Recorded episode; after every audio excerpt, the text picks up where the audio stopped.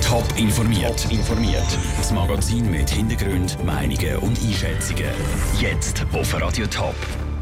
Warum das niemand Hefenhofer ersteigern will und was die neue Zehnernote so ausmacht, das sind zwei von den Themen im Top informiert. Im Studio ist der Peter Hanselmann.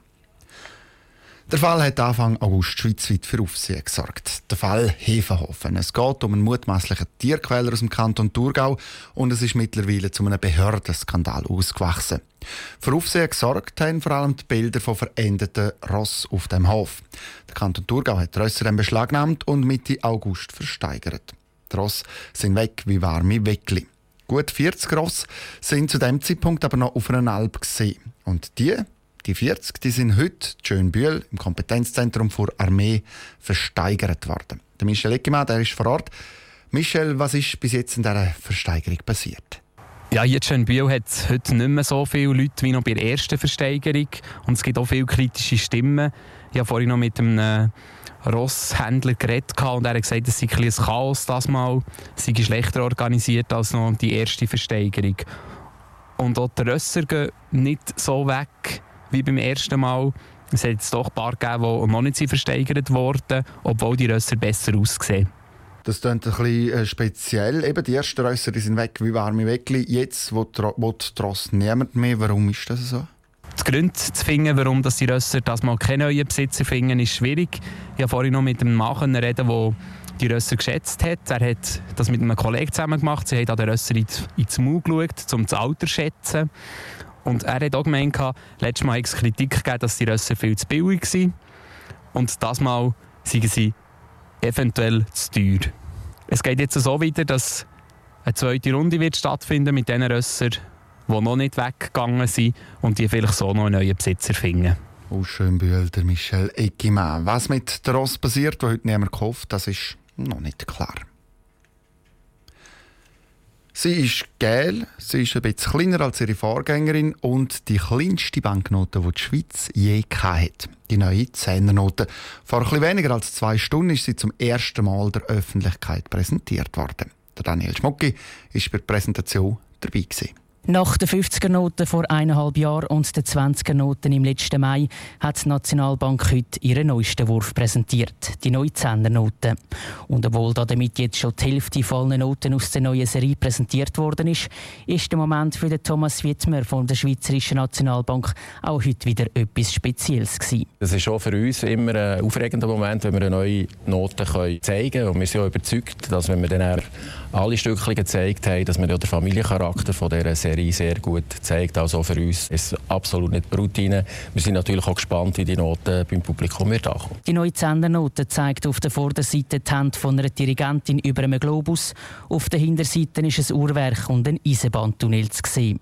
Die Sicherheitsmerkmale sind wie schon bei den beiden anderen neuen Noten, die schon im Umlauf sind, die gleichen. Das Problem, das vor allem die 50er-Noten gemacht hat, sollte jetzt bei den 10er-Noten definitiv gelöst sein. Die 50er Note ist am Anfang beim Falten nämlich zum Teil noch kaputt gegangen und sie hat abgefärbt. Wir sind auf einer Lernkurve drauf. Wir haben noch die eine oder andere Optimierung gemacht. Das ist auf jeden Fall so.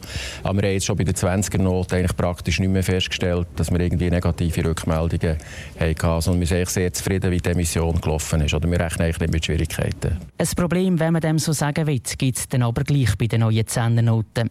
In der Schweiz gibt es nämlich fast keine Bankomaten, die die 10er ausspucken.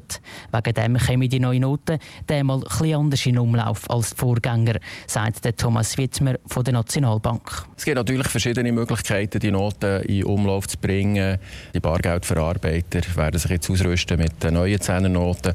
Die werden relativ rasch in Detailhandel kommen. Also wenn ihr irgendwo näher der Kasse zahlt mit der größeren Note, werdet ihr sicher sehr rasch eine neue Zehnernote im Portemonnaie haben. Und sonst bleibt immer noch die Möglichkeit, die neue Zehnernote ganz normal am Bankschalter holen. Der Beitrag von Daniel Schmucki. Die neue Zehnernote die kommt dann heute in einer Woche in Umlauf. Bilder von ihr es auf toponline.ch. Und noch zu einem anderen Thema, zu Shooten. Ein Leidungsthema heute. Die Schweizer Nazi die hat ja gestern hat sie es nicht geschafft, um sich direkt für die WM zu qualifizieren. 0 zu 2 hat sie gegen Portugal verloren, das wissen wir.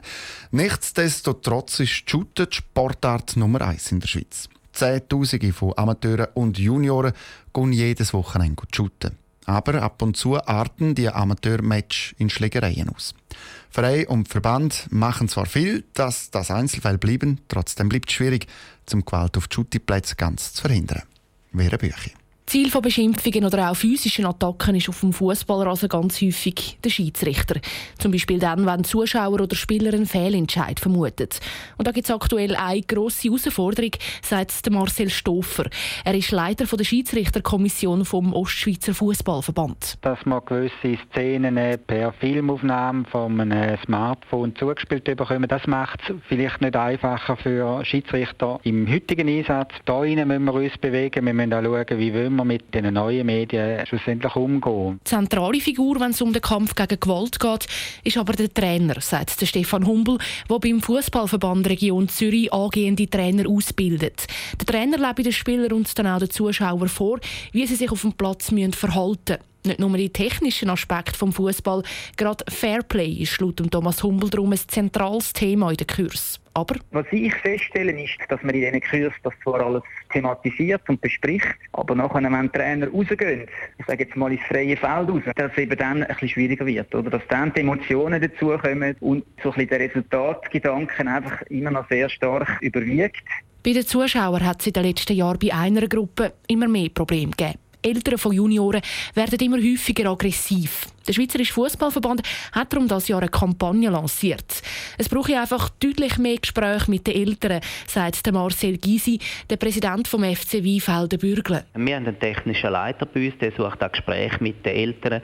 Da wird instruiert, sie sollen sich bitte zurückheben. Es ist nicht immer leicht, weil da spielen Emotionen mit und wir wollen die nicht grundsätzlich bremsen. Wir wollen einfach, dass das Kind nicht quasi mit der Angst muss spielen, dass es einen Fehler macht. Am Schluss bleibt aber noch eine Baustelle, wo die kleinen Vereine Vereine aus der Region machtlos sind. Die Bilder, die die Profis in der obersten Liga weltweit bieten. Also Beschweren beim Schiri, Schwalben im Strafraum oder einfach umschimpfen. So Szenen müssen in der Vereinsarbeit immer wieder relativiert werden, betont der Willis Gramoncini, der Leiter Spielbetrieb vom Fußballverband Region Zürich. Dass das einfach nicht der Alltag wird für den kleinen Junior schon, wo so will, der sieht im Fernsehen sagt, nein, weshalb muss jetzt der Spieler nach seiner Aktion immer speuzen und weiss Gott was, das gehört einfach nicht zum Shooter. So also Bilder müssen einfach weg aus den Köpfen. Darum sind am Schluss eben alle, von den Eltern über Trainer und Clubchefs bis zum Schiri gefordert. Und auch die, die mit dem Fußball das grosse Geld machen, die Profis. Der Beitrag von Vera Büchi. Radio Top hat sich jetzt drei Tage lang mit dem Thema Gewalt auf regionalen Schuttiplätzen befasst. Alle Beiträge zum Neulesen gibt es auf toponline.ch. Top informiert, auch als Podcast. Mehr Informationen gibt es auf toponline.ch.